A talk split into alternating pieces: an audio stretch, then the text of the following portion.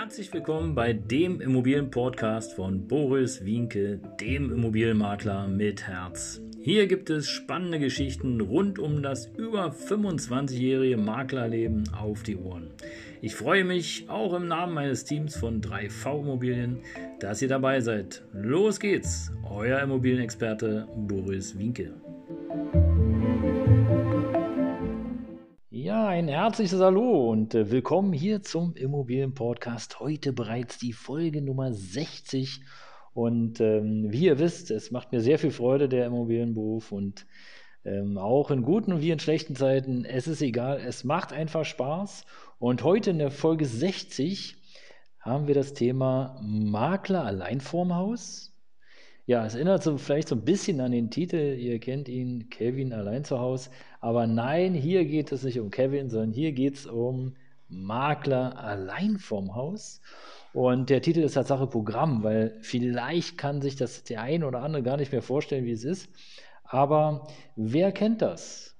Wer kennt das, dass er schon mal auf den Makler warten musste? Also ihr hattet eine Besichtigung oder du hattest einen Besichtigungstermin, warst vereinbart, von mir aus Montag 16 Uhr, standst pünktlich vor der Tür und der Makler kam nicht. Tja, kann man sich kaum vorstellen, oder? Dazu aber eine nächste Podcast-Folge. Heute geht es nicht um dich, der oder die da vor dem Haus wartet und umsonst auf den Makler gewartet hat, sondern heute geht es tatsächlich um den Makler, der allein vorm Haus steht und wartet, was da kommt. Und ihr müsst euch das so vorstellen, im Jahr 2007, 2008, man mag sich das heute kaum mehr vorstellen, äh, war das Tatsache so, dass äh, wir Makler teilweise Schwierigkeiten hatten, überhaupt Mieter zu finden. Ja, während heute bei Wohnungsbesichtigungen fast eine Demo auf der Straße ist, war das damals so, 2007, 2008, das war die äh, Finanz- oder Weltwirtschaftskrise, Lehman Brothers und und und, vielleicht sagst du dem einen oder anderen noch etwas, äh, da war es Tatsache so, dass äh, es waren einfach mehr Angebote da wie Wohnungen. Heute total umgekehrt. Aber wie war das denn für dich, wenn du das kennst? Wenn der Makler da vor der Tür stand oder der Hausverwalter meinethalben und du bist das einzige Interessent da gewesen. War das komisch? Also irgendwie war das komisch, oder? Vielleicht aber war es für dich auch normal, weil ja im Grunde genommen gab es ja mehr Angebote wie Mieter. Und du hattest damals die tolle Chance und die tollen Möglichkeiten, dir die Wohnung auszusuchen.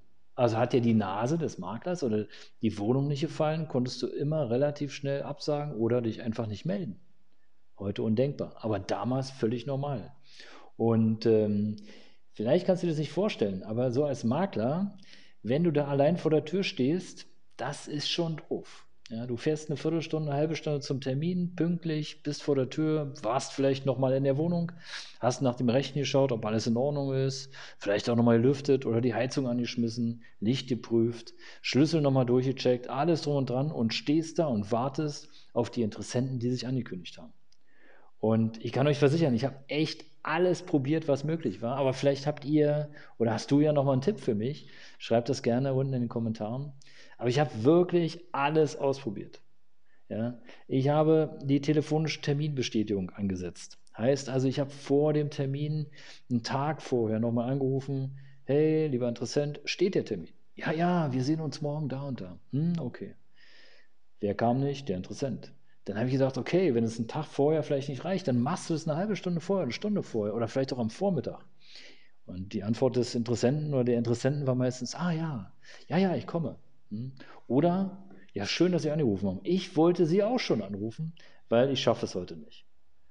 Und zu 99 Prozent hat dann der zweite Termin mit diesem Interessenten auch nicht funktioniert. Ja, also selbst wenn der am Telefon sagt, ah ja, ich schaffe es heute nicht, ähm, gut, dass Sie anrufen, lassen Sie uns einen neuen Termin vereinbaren, dann war das Tatsache so, dass er beim zweiten Termin auch nicht konnte oder kein Interesse mehr hatte oder einfach auch nicht ans Telefon gegangen ist. War auch eine ganz beliebte Methode, sich nicht mehr zu melden und so ein bisschen auf toten Fisch zu machen. Uh. Ja, aber gut, ich habe es auch probiert mit E-Mail-Erinnerung oder SMS. Ich habe sogar ein Schild vor die Tür gestellt, ja, heute Besichtigung, ja, mit Uhrzeit, Etage und äh, habe auch nochmal eine Besichtigungsankündigung ähm, auch auf dem Schild extra vor die Tür gestellt ähm, Termin dann und dann. Hm? Ich habe kurz vor dem Termin angerufen und wenn ich gewartet habe, äh, äh, habe ich fünf, sechs Minuten gewartet und dann nochmal angerufen und die fragt, hey, kommt ihr noch? Ach, nee, ja, habe ich ganz vergessen abzusagen. Oder aber der Interessent hat auf toten Fisch gemacht. Ist nicht ans Telefon gegangen. Ja, ja warum wohl? Weil er genau wusste, hey, ich habe es vergessen. Ja. Und äh, ja, noch blöder war das natürlich, wenn äh, Mieter drin wohnten. Aber gut, ist vielleicht nochmal ein anderes Thema. Ja. Und vielleicht wollt ihr mal wissen, zu welchen Kursen ich damals Wohnungen vermietet habe. Nur mal so als Beispiel. Berlin ist ja heute Hotspot und angesagt, auch wenn die Mietpreisbremse und der Mietendeckel gilt zurzeit. Äh, aber damals galt er halt nicht. Und beispielsweise in Neukölln, in der Weserstraße, ähm, hatten wir einen sanierten Altbau. Und da war das so, bei 62 Quadratmeter gab es eine Netto-Kaltmiete von 240 Euro. Also 62 Quadratmeter, zwei Zimmer, 240 Euro netto kalt. Mit Balkon, abgezogene Dielen, neues Duschbad, Wände waren gespachtelt und weiß gestrichen und es gab sogar eine Küchenzeile mit Elektrogeräten, sprich mit einem schönen Herd, mit einem Kühlschrank, äh, Dunstabzugshaube und äh, manchmal war sogar noch ein Grill drin. Oder in Berlin-Kreuzberg, Mittenwalder Straße. Also heutiger Bergmann-Kiez, Mittenwalder Straße, zwei Zimmer, komplett gemacht, neuer Teppich, neues Wannbad, Raufaser, weiße Wände, weiß gestrichen, alles tutti bello in Ordnung für eine Netto-Kaltmiete von 300 Euro. Und ihr Lieben, ich stand allein vor der Tür. Makler allein vorm Haus. Und ihr könnt euch vorstellen, die Quote lag teilweise bei über 60 Prozent. Das heißt also, fast jeder zweite Termin lief so ab. Es kam keiner. Die Leute meldeten sich nicht. Das war einfach uninteressant. Ach, naja, der wird schon jemand finden. Und ich habe es auch nochmal probiert, vielleicht für die, die jetzt dachten, naja, bei einer Provision, hm, da kann man schon mal. Aber es hat keine Rolle gespielt, ob es eine Wohnung mit Provision oder ohne Provision war. Für die Mieter, die sind einfach nicht gekommen. Einfach nicht gekommen. Und insofern kann ich nur sagen, Makler allein vom Haus. Heute ist alles anders. Aber 2007, 2008 war das halt so. Und ich bin sehr gespannt, ob wir ähnliche Zeiten wiederbekommen. Es sieht fast danach aus. Aber das ist hier heute nicht das Thema, ihr Lieben. In jedem Fall Dankeschön, dass du reingehört hast. Abonniere gern diesen Kanal. Sei Mittwoch oder Samstag früh pünktlich um sieben wieder dabei, wenn es wieder heißt, ein herzliches Willkommen bei dem Immobilienpodcast von Boris Winke, dem Immobilienmakler mit Herz. Ich freue mich auf dich. Bis bald. Ciao.